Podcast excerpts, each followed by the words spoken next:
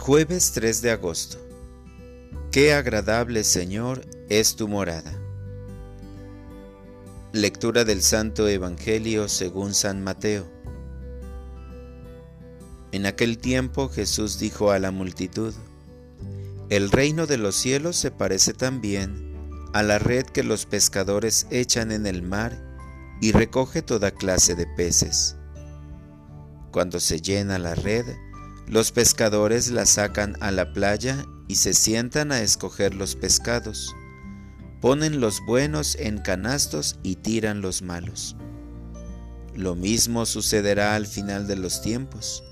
Vendrán los ángeles, separarán a los malos de los buenos y los arrojarán al horno encendido.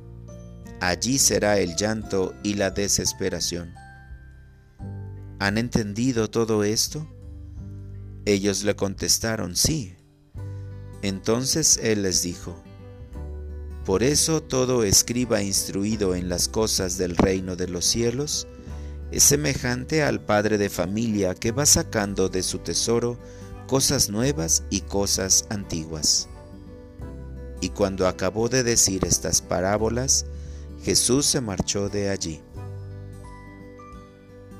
Palabra del Señor. Oración de la mañana. Quiero responder a tus dones con tu gracia. Padre mío, gracias por la belleza de este día, pues me das la oportunidad de ver un nuevo amanecer. Renueva mis ganas de esforzarme por la vida eterna, la cual ya ha comenzado desde aquí y ahora quiero caminar contigo, Señor. Por eso te pido que no permitas que desfallezca ante las adversidades que se presenten hoy en mi camino, ya que mi deseo es ser alimento bueno que nutre la vida, y no alimento caduco y sin propósito. Las parábolas que compartes conmigo en estos últimos días, Señor, tienen un propósito, la construcción del reino de Dios desde la conversión. Aunque a veces no las comprenda del todo, sé que son una invitación a cada hombre para cambiar su vida, para ver con nuevos ojos la realidad, para observar desde la mirada de Jesús la necesidad de construir una humanidad centrada en Cristo y así tener la seguridad de la salvación. El padre de familia tiene que construir el reino a partir de la nueva doctrina de Jesús.